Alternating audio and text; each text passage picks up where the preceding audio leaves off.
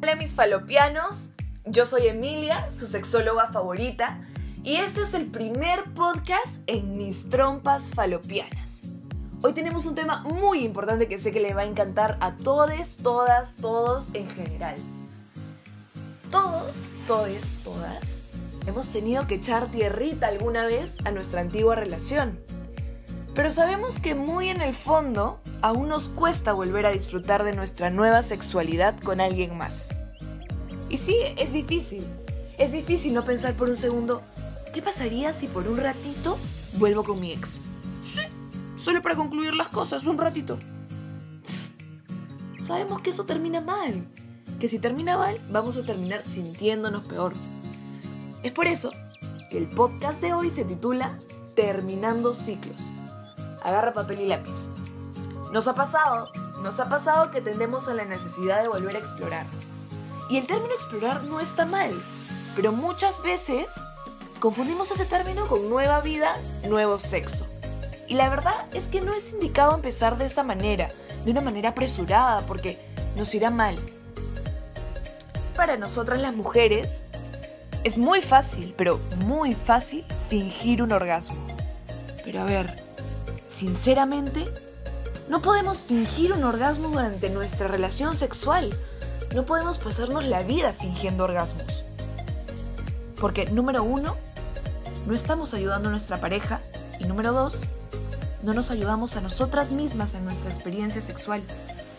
Al final, esto trae repercusiones porque confundimos a nuestro cerebro y por lo tanto a nuestra parte sensorial y poco a poco este engaño se vuelve una realidad errónea o sea, nos acostumbramos. Nos acostumbramos a los falsos orgasmos. Es por eso que lo más importante y a donde yo quería llegar, porque es fundamental en esta nueva etapa de experiencia sexual, es que tenemos que ocuparnos de nosotras mismas. Nosotras pasaremos por una etapa de negación. Y es normal, porque todo es un proceso indeterminado hasta que podamos llegar a estar bien con nosotras mismas y tenemos que ser independientes en este proceso.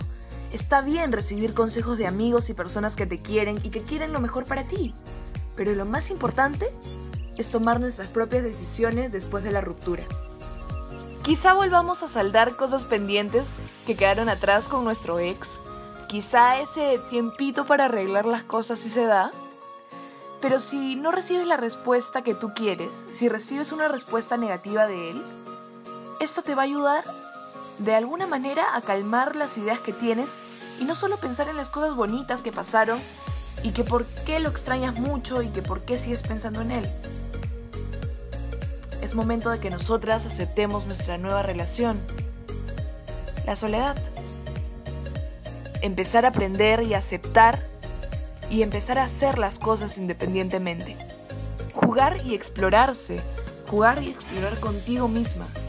Puedes, comenzar a hacer una actividad que dejaste atrás por estar con esa persona, puedes buscarte un nuevo hobby, puedes hacer muchísimas cosas.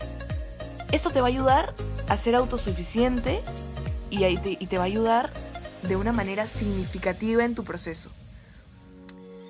Terminar el proceso de manera adecuada y siendo autosuficiente son temas esenciales para poder empezar tu nueva sexualidad porque esto es parte del respeto que debes tenerte a ti misma y a tu nueva pareja, si así lo quisieras.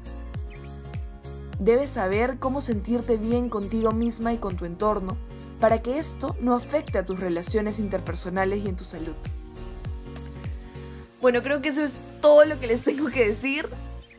Gracias chicas, chicos, chiques por haber escuchado mi primer podcast. Nuevamente, yo soy Emilia, su sexóloga favorita, y me despido diciéndoles, explórense y jueguen.